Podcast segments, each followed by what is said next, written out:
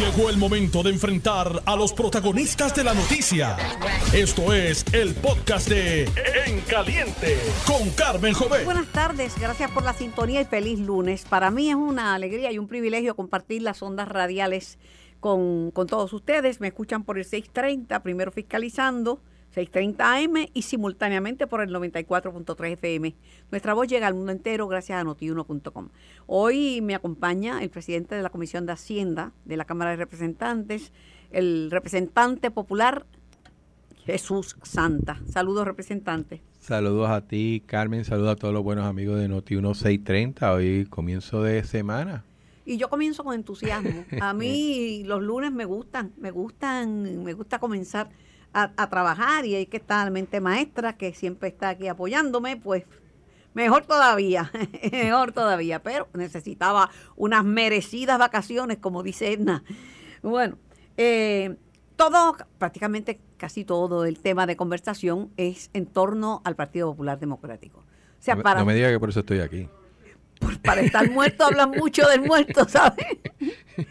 Dice Collado Schwartz que dirigió las campañas desde Vadillo, ¿verdad? Cuando era eh, Compton, este, y, posteriormente dirigió las campañas de Hernández Colón. Pues dice, dice ahora Collado Schwartz que el, que el Partido Popular está muerto, pero que no se han dado cuenta los populares de que el partido murió y que es irrelevante. Pero todo el tema de conversación es el Partido Popular. Digo, yo respeto mucho a Collado Schwartz, ¿no? Eh, obviamente es clara su inclinación política y derecho a, tiene a ella, ¿no? Y, y, los esfuerzos que él ha hecho por un partido en particular, vamos a estar claros con eso. Pero pero él se destacaba por, por adelantarle a como estaba cuando estaba con Rafael, hacía las campañas. La, gente cambia y tiene derecho a cambiar y ese tipo de cosas. El, el, punto es que eh, trae unos, unas aseveraciones que van muy fuera de lo que es la realidad política en el país. Eh, usted puede estar a favor de los dos partidos principales que los que han dominado la, escena política y no ha sido por casualidad en Puerto Rico. Eh, porque también son capaces de, acusar al país de eso, ¿no? De que es una eh, casualidad que, hayan estado el Partido Popular y Exacto, como, como si el país no tuviera la sabiduría de evitar que gente que nunca debió haber estado gobernando no estuviera gobernando. Y se lo digo claramente, especialmente a los grupos de izquierda y sobre y tanto del PI como el PPT y todo ese tipo de cantidad de, partidos que han estado. Directamente se ofende al electorado. Por eso, pero. Está diciendo al electorado, mire, ustedes son tan brutos que solamente. Pues literalmente, literalmente, cuando tú oyes su discurso, van en esa línea, ¿no? Y, y plantean que aquellos que favorecen cualquiera de los dos partidos principales, pues está mal. Y yo creo que mal está él porque no ha estado en la sintonía de una mayoría de puertorriqueños que en distintas ocasiones ha avalado uno u otro partido con sus virtudes y su falta. Porque aquí eh, eh, también pues, están ese, en ese otro discurso de que todo lo que se ha hecho ha sido malo. Y yo quiero recordarle a Collado Suárez que en el 40 el país era el país más pobre de toda Latinoamérica, incluyendo Haití y modernamente, no, Haití es el, país más próspero de América, lo arruinaron Estados Unidos y Francia que le pusieron un embargo al algodón. Y, y que después del 40, más allá de la dinámica política, y yo creo que lo más importante aquí, oye, qué bueno, ganó el Partido Popular y chichija, pero nos dimos cuenta que las cosas en el país cambian si nosotros en el país actuamos. Eso es lo que respecta al Partido Popular y, y su obra, pero en el PNP no tenemos sequía en el área de, metropolitana porque hay un superacueducto. Que recuerdo a aquellos que decían, es que es que los independentistas decían que se iba a rajar y se iba a caer en cantos. No, no, no solamente eso, que iba a crear una sequía en esas montañas. Y que traían extranjeros a trabajar. Ahora estamos suplicando que venga mano de obra Y que era una locura que era una locura traer el agua de otro lado hacia acá. O sea, eh, es, que, es que esos son los famosos ambientalistas que planteaban que cada vez que tú haces algo innovador o nuevo es malo. O sea, y, cuidado. Como cuando inauguraron el Coliseo, que se ha convertido en una de las arenas más prósperas y más exitosas del mundo. Claro, o sea, y... Pues algunos decían que había que demolerlo. Había que demolerlo. Había un planteamiento que cuando se hizo, se hizo sin financiamiento, eventualmente se buscó, quizás no debió haberse comenzado sin financiamiento, pero, pero son cosas que cuando sucede algo... Éxito, por eso, pero... El centro de convenciones, como está ese distrito T-Mobile, mira, eso es un centro de entretenimiento a nivel mundial. ¿Cómo tú vas a decir que eso no? Pues hacía falta tener eso para traer convenciones. y que yo recuerde parte de esos terrenos que era antes. Un mangle allí, un desastre. Y al lado había una base, ¿verdad? Una base. Que, se De que después de yo no sé cuántos años se empezó a utilizar y a sacarle provecho. Esa, esa, es nuestra realidad. Ah, que fue muy lento, fantástico, fue muy lento, pero entonces cuando se ahora quiera tiene un aeropuerto que es ayuda al tráfico aéreo porque la Grande ayuda a Luis Muñoz Marín. Y mueve un tráfico de aviones de un sector que aunque le guste a algunos, otros no, es un sector que mueve dinero, mueve empleo, trae inversión. O sea, Por eso decir que aquí no se ha hecho nada, mira, yo puedo ser bien crítica, pero tengo que ser justa reconociendo las cosas que se hicieron. Mira, una nenita pobre como yo, en otros tiempos no hubiera podido estudiar. Pues sí, porque la Universidad de Puerto Rico está desde el 1902, 1901. En otro tiempo yo no hubiera podido. Y, y del 1901 al 40 hasta los 50 más o menos, era un privilegio estudiar en la Universidad de Puerto Rico. O sea, y eso no cambió a la nada, eso no vino el PIB y lo cambió, y mucho menos Victoria, que no existía. Pero obviamente este caballero tiene su ideología. Eh, al Partido Popular yo recuerdo mucho a... Guillermo San Antonio, comisionado, ex comisionado electoral del Partido Popular, coincide con, con en mucho con, con, con, con Collado Schwartz. Bueno, yo creo que mi amigo Guillermo San Antonio también está equivocado. Mira, como decía Héctor Luis, al Partido Popular le han hecho como ocho velorios ya. Como ocho velorios. Entonces es el partido que más alcaldías ganó. Es el partido que más cargos. Oye, no es que ganamos la Cámara de Representantes, es que de los 40 distritos ganamos 24. 24 de 40. Que ganamos la mayoría de los puestos en el Senado.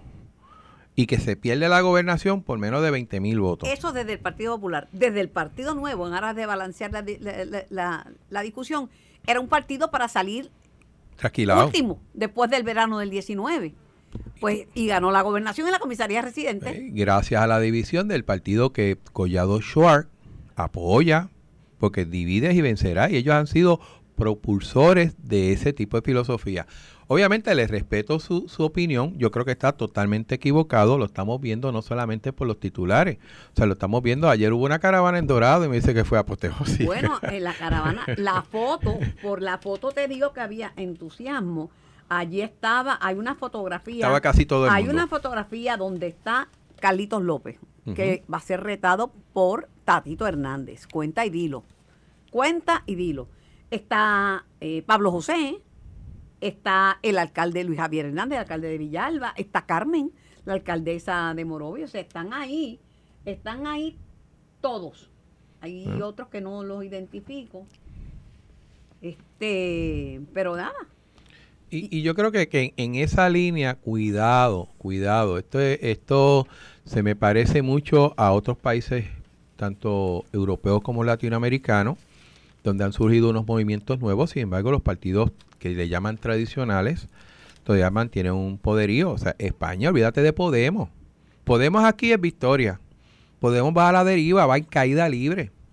Y le guste o no allá a los amigos de izquierda aquí, pero allá quienes van a dominar en la próxima elección va a ser el PSOE, que gobierna en estos momentos, y el PP. Esos son los dos que tienen opciones. Mm. En Latinoamérica sucede lo mismo. O sea, fuera de, algunas excepciones, los partidos tradicionales siempre han mantenido un poder porque, porque tienen una mística y tienen un, ideológico. Entonces, Collado Suárez erróneamente habla de estatus. En el 1938 el Partido Popular no tenía un issue de estatus. Lo demuestra su insignia. Su insignia tenía un ser humano y fue creado para trabajar con las necesidades en ese entonces del puertorriqueño. Esa es nuestra, esa es nuestra razón de ser. Así que eh, creo que está totalmente equivocado. Eh, obviamente comprendo su ideología y sus deseos. Eh, eh, y está tratando obviamente de, de alar su, la sardina a su brasa, o sea, la brasa a su sardina. Pero yo creo que, pues, como dice esto Luis Acevedo, el Partido Popular le han celebrado como ocho velorios y seguimos ahí y vamos a seguir ahí. Pero ciertamente que está en un momento crucial. Está en un momento crucial para definir el, el futuro. Hay algunos que dicen que es el fin, si me preguntan a mí, yo no creo que sea el fin. Yo no creo que sea el fin por lo, por lo mismo, porque tiene base, tiene base en principalmente en, en, los pueblos, en los municipios está el poder político, por eso tú ves que hay tantos municipios y no, aunque sea económicamente más viable, no los van a eliminar. La base política está en esos municipios. No está en su mejor momento, pero tampoco está como todo, Como todo partido eh, sube y baja, obviamente eh, una, una elección que gana o pierde o gana parcialmente o pierde parcialmente crea cierto tipo de discusión. Obviamente el Partido Popular tiene el reto de definir sus líderes y parte de esa primera eh, ronda o esa primera oportunidad de definir líderes es probable que se vea ahora el 26 de febrero cuando una parte de la estructura del Partido Popular se renueva, ¿no? Tiene que ir a votación y se eligen distintos puestos, entre ellos los miembros de la Junta de, del Gobierno ¿no? de, del Partido Popular, y que hay una fecha para poder eh, radicar para las presidencias y vicepresidencias. Yo creo que ese es el primer paso y es lo que estamos viendo. Muerto sería un partido que no tiene candidatos y que tiene que buscar a otro partido para hacer un junte. Sin comentarios. Sin comentarios. Eh, las dudas con respecto a la suerte política y el futuro político del presidente hasta ahora, de la Pava, José Luis Dalmau, pues ya están aclaradas. No va a aspirar a la presidencia del Partido Popular, pero tiene su mira en la gobernación. Adelantó que visitará a los municipios, que hará encuestas y que creará un comité de trabajo para la campaña hacia una posible candidatura por la colectividad. Y yo creo que todo candidato que esté visualizando una futura candidatura a la gobernación o cualquier otro puesto ¿verdad? de envergadura, eh, a menos ¿verdad? que sea incumbente, eh, yo creo que lo que tiene que hacer es eso. Tiene que un poco ajustar su base, su base política, su capacidad de recoger dinero, la aceptación que tiene dentro de su eh, partido y fuera de él, porque en Puerto Rico tú no ganas solamente con los votos de tu partido tú necesitas arrastrar el voto de, lo que uno llama la periferia, ¿no? Y yo creo que José Luis, eh, en ese sentido, eh, visualizando él, ¿no? Una posible candidatura a la gobernación, pues yo creo que dio los planes que hay que seguir para, para determinar en su momento si voy o no y ver sus posibilidades. Yo creo que eso, lo, eso tiene que hacerlo todo, todo aquel que quiera aspirar a una posición como esa. Yo no subestimo a nadie. Yo no subestimo a nadie porque, mira, Charlie Delgado decían que era un desconocido, que era un alcalde de un pueblo chiquito, que no tenía, no sabía hablar ni debatir ante, ¿verdad?, la preparación de un Eduardo Batia y ante la elocuencia de una Carmen Yulín, que es elocuente en inglés y en español. Y entonces ante, ante la experiencia de Juan Zaragoza. Eh, ¿Y qué pasó? Pues que ganó Charlie y, y, y a nivel nacional por poco se las apunta, ¿sabes? Bueno, vuelvo otra vez, yo creo que eh, si algo bueno tiene este proceso, oye, que solamente se da en los partidos tradicionales, porque en los nuevos partidos esto es de dedo o buscando junte o en reuniones secretas. Aquí no hay más nada. Fíjate, esa es la esencia de que yo creo que... perdón que te interrumpa, me recordaste a Kenneth McClinton que dice me dijo en este programa y sencillo y yo me quedé me reí y me quedé pensando dice no yo yo quiero que el PNP le gane al Partido Popular.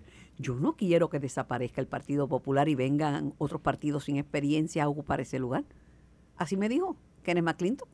Bueno porque él sabe por dónde viene la bola y yo creo que estos partidos que tanto han hablado han tenido la oportunidad en la legislatura de demostrar que tienen y la realidad es que no tienen nada yo sigo preguntando qué proyecto de envergadura importante han sometido que busque resolver un problema importante en el país. Hablando de proyectos de envergadura, antes de volver al tema político, porque te voy a hablar de Tony Faz Alzamora y voy a conversar con él.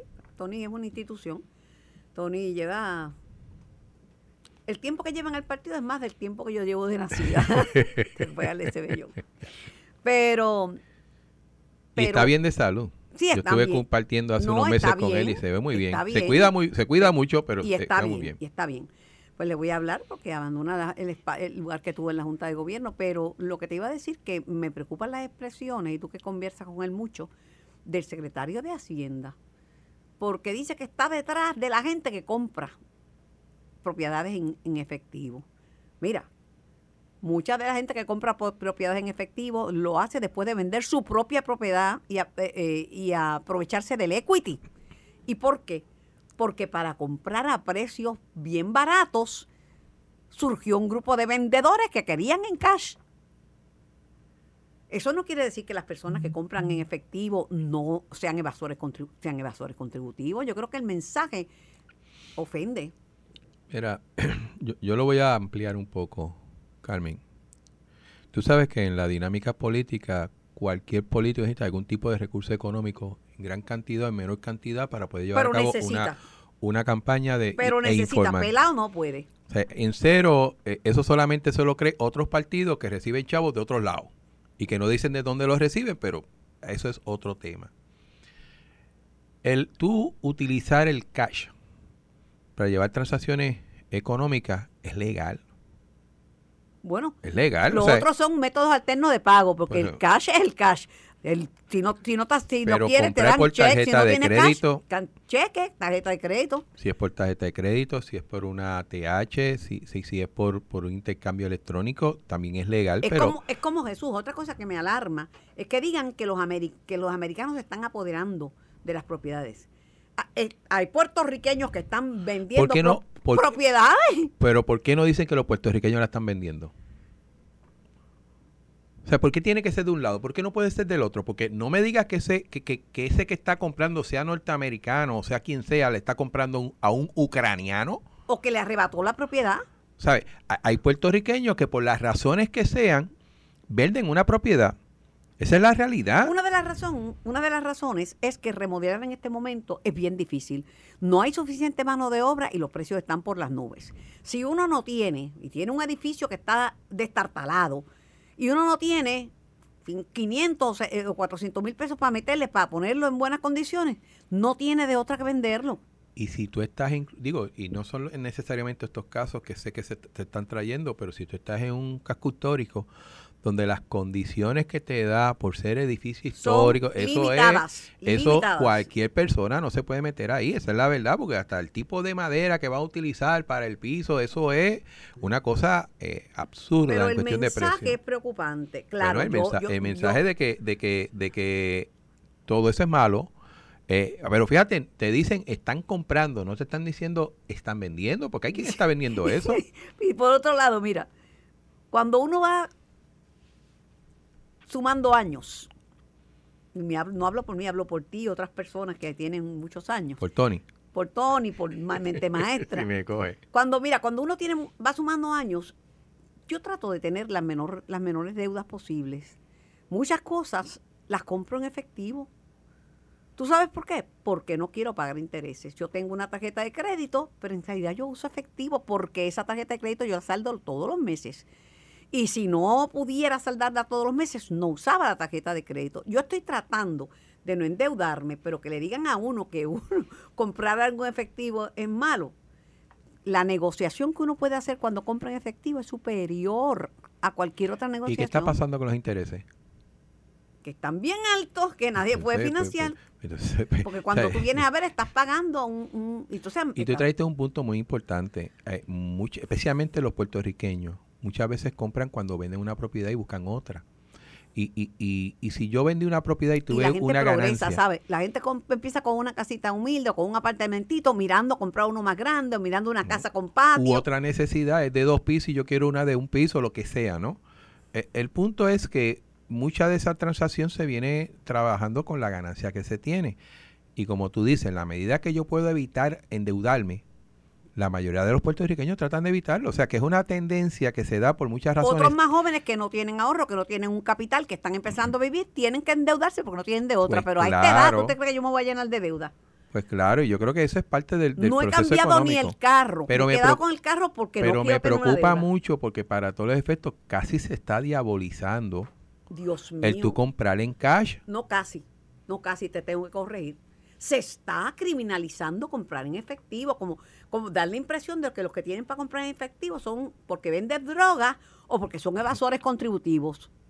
Eso es un disparate, mala cosa. Inclusive, inclusive eh, se habla de evasión del IBU y ese tipo de cosas. Que yo sepa, el IBU lo paga el comerciante. No lo paga, digo, se lo cobran al que compra. Pero si hay una violación de ley, no creo que sea el que compre el cash. Ah, ah, eh, te digo, es uno, es un posiblemente uno de los mejores funcionarios del gabinete, el secretario de Hacienda. Ha sido muy efectivo, es buen comunicador, tiene buen temple. Eh, pero esas expresiones, si son las de él, y no son puestas en el periódico porque esa es la interpretación, si son las de él, no son, son como las de las de un pasados este secretario de Hacienda y excontralor que decía que, que, todo era que Hacienda parecía que era un cuco, un detective malo, un policía malo, que decía, te vamos a coger. Así tú no convences a la gente de que cumpla con su obligación fiscal. Yo creo que en la medida que la gente entienda que es una obligación moral, ética y de país y patriótica y ponle todo lo que tú quieras, es uno, es uno cumplir con su obligación tributaria, que al final del día debería de redundar en una mejor calidad de vida de los puertorriqueños, ese debe ser el mensaje y, y tú pagarías por eso y no pagarías por amenaza. O sea, debería de ser e, ese tipo de, de mensaje eh, trayendo claro a la persona la importancia que tiene de tu cumplir con tus obligaciones. Una pregunta que no me vas a contestar, porque te estaba mareando con el tema contributivo, porque te apasiona y porque tú eres de Hacienda para tirarte esta. En una primaria entre Jesús Manuel, Zaragoza, Carmen Maldonado y, y, José Luis Dalmau, ¿a quién tú ves ganando? Tú me dijiste que no te contestara. Pero si puedes contestar, que no me vas a contestar, hazme quedarme mal. hazme quedar mal. Yo sigo, yo sigo tus instrucciones. Yo no, hazme quedar mal. Yo dije que no me. tus instrucciones. Mira que si me gusta, dice que yo le dije que no contestar. Yo dije que no me vas a contestar. Eso es casi una orden. bueno, pero no tenían candidato y ya tienen cuatro. Y eso que estamos muertos. Ya tienen cuatro, ya tienen cuatro, ya tienen cuatro. ¿Y tú sabes qué es lo que va a hacer? ¿Para qué posición vas a aspirar? ¿Lo tienes claro? Eh, en mi caso, bueno, yo estoy visualizando seriamente a correr por acumulación en la Junta de Gobierno del Partido Popular. Ya estoy llenando todos los papeles que se requieren y espero esta semana cumplir, complementar con esos documentos y que sea la base del Partido Popular que determine la capacidad que uno tiene para poder llevar a cabo o aportar en ese organismo de dirección. Sales de calle, de calle sales. Y también se tira para por San Juan para la Junta de Gobierno un joven que es muy dinámico y muy articulado y siempre está fiscalizando, pero cuando las cosas están bien, dicen que están bien. Él dice que el, alcalde se la comió con la fiesta. Y, y esto es chévere, que habla bien de Manuel, me, me, me refiero a Manuel Calderón Cerame, porque absurdo es decir que no fue nadie, como dijeron unos de Victoria Ciudadana, que no había ido nadie. Contra ti, el público está mirando, Jesús. Y, que y fíjate qué estilo, qué estilo es ese, ¿no? Eh, el de Victoria, que, se parece cada vez más, no a lo de los partidos tradicionales, a cosas peores, ¿no? A, a cosas que ocurren en partidos similares en otros países del mundo, que tienen la misma línea que ellos. Pero es que la gente lo vio en video y en fotos y estaba todo el mundo contento y una multitud. Viven del cuento, Carmen, esta gente viven del cuento. O sea, ¿cuántos disparos? Vuelvo, o sea, empezamos con el tubo, el super tubo. O sea, ese mismo grupo que hace 30 años estaba aquí, es el mismo grupo que decía que eso era una catástrofe ambiental que se estaba rajando el super tubo, que se iba a desmoronar, que, que, los mexicanos no sabían construir y habían traído mexicanos. son los mismos que hablan del plan de ajuste, de que eso al otro día vamos a estar en la quiebra. ¿Sabes qué, Carmen? Nosotros regresamos a la quiebra si hacemos las cosas mal. Tenemos, tenemos que aprender a hacerlas bien. Tengo que ir a hacer una, una pequeña pausa para unos mensajes de nuestros auspiciadores y cuando regrese voy a dialogar por el veterano líder, el del hacha, el hombre del hacha, el líder popular eh, Antonio Faz Alzamora, quien deja el camino libre a otro líder tras 45 años en la Junta de Gobierno. Es lo próximo. Estás escuchando el podcast de En Caliente con Carmen Jovet de Noti1630. Así mismo es, estamos en vivo hasta las 4 de la tarde. Bueno, después de 45 años en la Junta de Gobierno del Partido Popular y de haber participado de un montón de elecciones, de compartir con con líderes de la talla de Muñoz Marín, Hernández Colón, Severo Colbert Ramírez, Hernández Agosto y otros, anuncia que deja el camino libre el ex senador Antonio Faz Alzamora. Tony Faz Alzamora. Buenas tardes, Tony. Buenas tardes, Carmen, y buenas tardes a todos los amigos Radio Escucha. Pues Gracias por la invitación. Un placer siempre. Yo pensando, ¿por qué? Porque estás en salud, tienes energía, tienes años acumulados de juventud no sé por qué retirarte en un momento en que tu partido te necesita.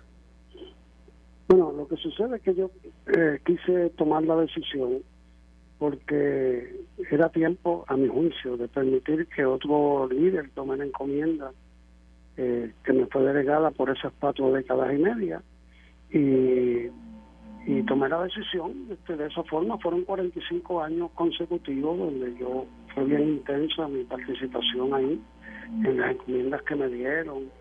Y consideré que este era el momento, ya yo me había retirado de la legislatura en el 2017, eh, estuve 40 años en la legislatura y entonces entendí que este proceso pues me, era más, más importante la contribución mía echándome a un lado y eh, que otra persona pudiera continuar lo que... Tony, estoy en la compañía del representante Jesús Santa, representante popular, presidente de la Comisión de Hacienda, que me acaba de decir que aspira a una posición en la Junta de Gobierno del partido. Te va a saludar. Saludos. Muy bien. Saludos, Tony. Eh, un abrazo solidario. Eh, yo, pues, antes que lo diga Tony, él tuvo la oportunidad, yo creo que de los pocos legisladores de compartir con padre e hijo y lo ha hecho con varios de ellos eh, y yo pues aunque fue en su último cuatrenio siempre orgulloso de los consejos verdad y las conversaciones que tuve y que mantengo todavía con él. Eso así Jesús yo te felicito creo que eres una persona muy seria con tu padre tuve una gran amistad fue un gran legislador por un Macao y en el caso tuyo pues sigue esa misma trayectoria con la profundidad que te caracteriza por tu conocimiento y creo que el Partido Popular y el país deben sentirse orgullosos de tu ejecutoria, eres un ejemplo en estas nuevas generaciones a seguir y yo espero que continúen esos pasos positivos en beneficio del país. Oye, y ni tira piedras ni esconde el bate, tú sabes, va de frente y sin ofender. Sí, eres, eres ese tipo de político que hace falta y que es serio, una persona seria, podría equivocarse en alguna decisión, como me equivoqué yo tantas veces, pero pero creo que ese es el tipo de legislador que se necesita. Yo le auguro muchos años en la legislatura, en el tiempo que le estimo que debe estar allí, y yo creo que Gurao y Cagua pues están súper bien representados en Jesús Santa. ¿Está muerto el Partido Popular como dicen algunos? Que esta es la recta final, que este es el momento definitorio, que si se desaparecen y termina el Partido Popular? No, yo he escuchado eso en otros cuatrienios, acuérdate que hemos tenido crisis fuertes eh, y las hemos superado. Eh, lo importante es que el partido, tanto a nivel interno como a nivel cuando vengan las candidaturas para las distintas posiciones, escoja unas personas que merezca el pueblo crea en ella, que establezca una plataforma importante, que se den cuenta en el partido de que el Estado Libre Asociado tiene que evolucionar en una forma significativa eh, para que pueda ser una alternativa para, para los electores y la juventud, porque si le permiten evolucionar, como por ejemplo adoptar finalmente el pacto de asociación que yo escribí en el 2010 junto a unos compañeros y que mejoré en el 2020 y que de hecho el Partido Popular en la reunión de octubre la Junta de Gobierno lo aprobó como documento eh, de trabajo para la Comisión de Estatus en forma unánime, eso no ha salido, no ha trascendido, que un Estado Libre Asociado soberano, pero soberano en el sentido que es una asociación permanente que no se puede eliminar, es por una sola parte, que tiene fondos federales, que tiene la ciudadanía americana continua. De hecho, aunque yo me retire de esta posición, yo voy a seguir luchando por esa ideología que creo hasta que Dios me lo permita con salud o hasta que me reclamen para salir del plano terrenal.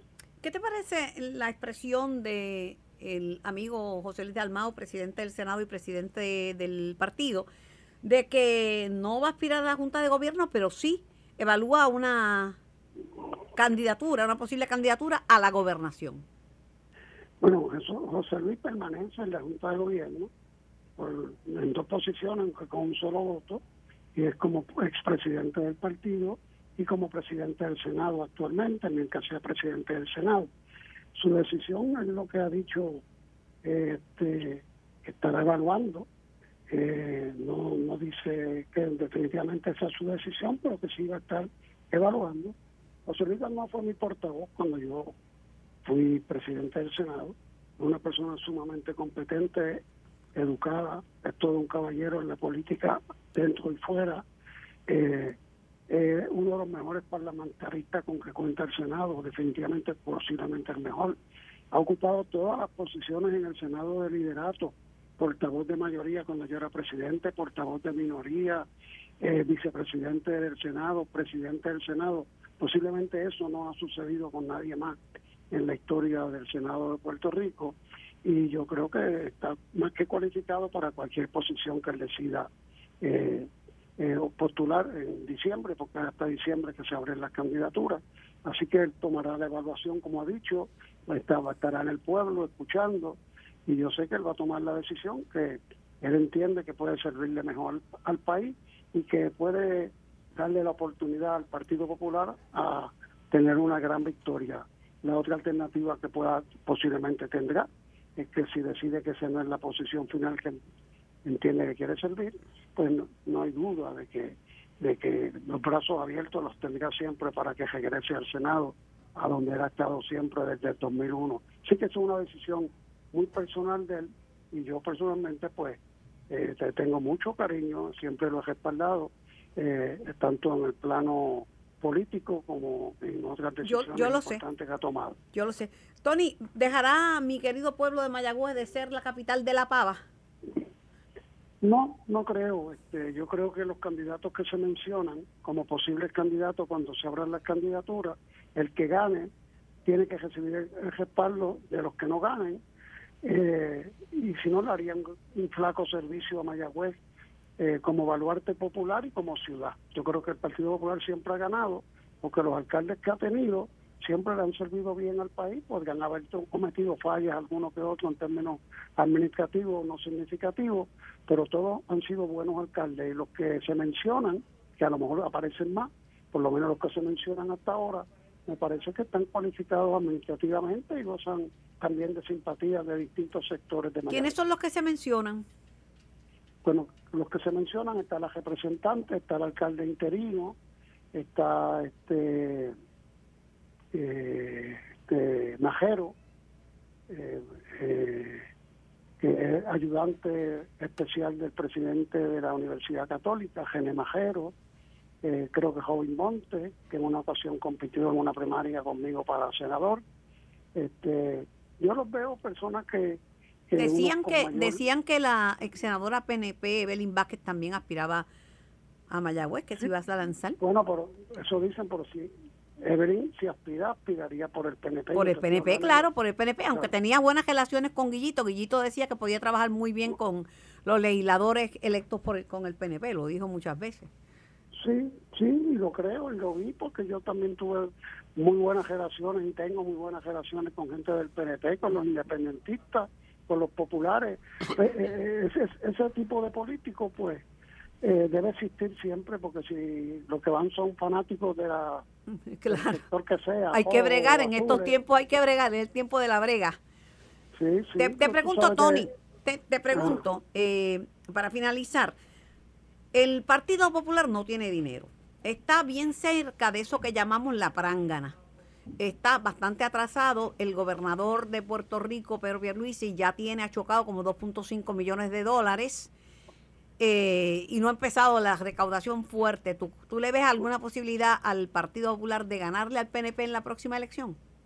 Sí, las veo porque la administración actual pues tiene sus dificultades, eh, las ha tenido y las tiene en adición a eso, lo que hay que ofrecer, como te dije ahorita, una plancha de candidatos, cuando digo plancha, que sean escogidos por los mecanismos correspondientes, y si es la primaria, la primaria, y que presente una buena plataforma de gobierno y que se atreva y sea, eh, en ese sentido, tener visión de futuro, de presentar una fórmula de estatus que represente el presente y el futuro, y en ese yo ofrecí mi pacto y la Junta de Gobierno lo aceptó por unanimidad como documento de trabajo con instrucciones a la Comisión de Estatus a que lo utilice. No quiere decir que lo está respaldando eh, totalmente, ¿verdad? Pero es un paso importante y cual yo, aunque no esté en la Junta de Gobierno, voy a estar fiscalizando que esas cosas se hagan eh, con después los pronunciamientos que correspondan como como figura pública que soy, porque aunque no ocupe puesto, sigo siendo una figura pública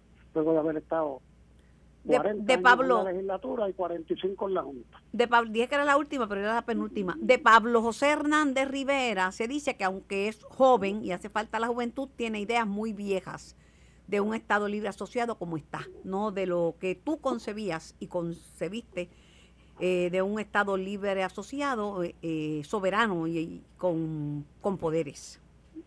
Sí, con poderes y con ciudadanía americana. es una modalidad de lo que podríamos decir. Por eso, ¿cómo ves a Pablo José en ese panorama, Pablo José pues Hernández? Yo creo que, pues yo creo que es un buen muchacho, eh, me parece que, bueno, imagínate, Nieto Hernández Colón, que fue mi jefe político de toda, más de dos, dos digo, de dos décadas, este, pero tengo que decirte que en la vida uno cambia y yo creo que él tendría que amoldarse y convencerse de que tiene que cambiar en unos aspectos en cuanto al estatus político se refiere. Nada es permanente. De hecho, el mejor ejemplo soy yo. Cuando yo hacía campaña tanto en el plebiscito con Muñoz, que estuve allí de 18 años sin tener voto porque no había voto, y después con todas las veces que he respaldado el Estado negociado en todos los plebiscitos, en el último Alela Soberano, yo fui cambiando de autonomista a soberanista. Eh, y eso uno se va dando cuenta a medida que uno va educándose más, escuchando a la gente, viendo cómo cambia el panorama internacional de nuestra relación con los Estados Unidos. Lo que no podemos seguir es con una relación actual que es una generación, una generación totalmente indigna para los puertorriqueños, porque el mejor ejemplo lo vivimos con la Junta de Control Fiscal y por ahí para abajo. ¿Cuántas cosas no pasan que nosotros somos funcionarios electos o hemos sido funcionarios electos y quien decide es el Congreso o el Tribunal Supremo de los Estados Unidos o el propio Ejecutivo de los Estados Unidos. Yo creo que ya es momento de que Puerto Rico adopte una posición del Estado negociado con dignidad y eso lo contiene mi pacto de asociación en que el Estado Libre Asociado y, los Estados Unidos. Hay que tener dignidad. Y yo espero que él y los que piensen de esa misma forma se den cuenta que en la vida hay que evolucionar y, hay que adaptar eh, al país a los tiempos en que se viven y preparándolos para el futuro. Gracias, Tony, y te deseo lo mejor. Eh, Gracias, Que disfrutes en Cabo Rojo con los tuyos, tus seres queridos. Claro, eso estoy haciendo ya hace unos añitos y por ahí este quiero también pues reiterar a Jesús Santa mi, mi respaldo y mi admiración por su trabajo y a ti Carmen como siempre, cuando vengas para acá que tú eres mayagüezana, igual que yo soy cabojoeño mayagüezano, porque nací en Cabo Rojo, pero mi niñez y mi adolescencia la pasé entre los dos pueblos, viajando por la cajetera vieja de la Bajura. Yo, yo viajando de Mayagüez a Guadilla y de Guadilla a Mayagüez. Gracias, te despido de ti, eh, Jesús Santa. Sí, saludos, Tony. Yo sé que, aunque él, pues obviamente deja un espacio en la Junta de Gobierno, yo sé que él va a asumir otras trincheras. Eh, conociendo a Tony no va a estar muy quieto que digamos, y yo creo que ese tipo de comentario, de opinión, inclusive de jalón de orejas, si hay que darlo, yo creo que es beneficioso para cualquier entidad y, y yo creo que el Partido Popular tiene que sentirse orgulloso de una persona que ha dado literalmente su vida al, Partido Popular y que le ha dado su vida al país, eh, pudiendo tener otras alternativas un poco más cómodas y hasta más lucrativas. Y recordándote que no se me ha olvidado el paseo por Cabo Rojo, que tenemos que planificar un buen sábado, un buen domingo, para conocer la historia de tan lindo pueblo. Gracias, Tony, te deseo lo mejor. Gracias, Carmen. Buenas tardes. Era el ex senador y expresidente del Senado, eh, Antonio Fajal Zamora. Mira, hay personas con muchos años que tienen ideas innovadoras, modernas, y hay jóvenes que tienen ideas anticuadas. Y, yo creo que, fíjate que interesante, porque él dice que en la medida que tú vas aprendiendo, ganando experiencia, tú vas modificando tu pensamiento y obviamente estás a tono con lo que vas oyendo y lo que está pasando en el mundo. Y yo creo que es lo que está pasando con el Estado Libre Asociado. O sea, yo creo que en su momento hubo un gran paso para hacer un autogobierno en el país y hubo muchos progresos, pero en la medida que va cambiando el mundo, tú tienes que ir cambiando un poco también tu estrategia política, en este caso la relación, cómo tú la vas mejorando con los Estados Unidos. Yo creo que es lo que él ha planteado eh, como tal y yo creo que todo ser humano eh, lo ve de esa manera. Por eso que no es extraño que las personas inclusive hasta cambian de estatus, de un lado para otro, ¿no?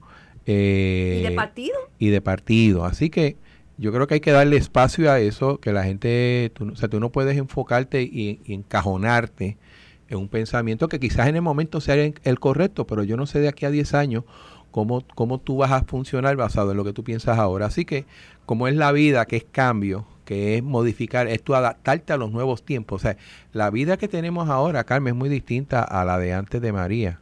Oh, o sea, María nos cambió y era necesario que nos la cambiara. La que tenemos ahora es diferente por la pandemia.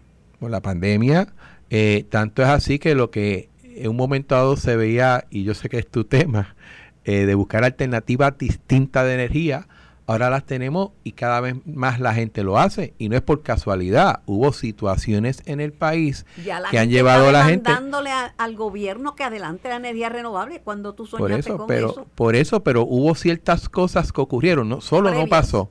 Y, y, eso va cambiando un pensamiento, una forma de ver la vida, una forma de hacer las cosas.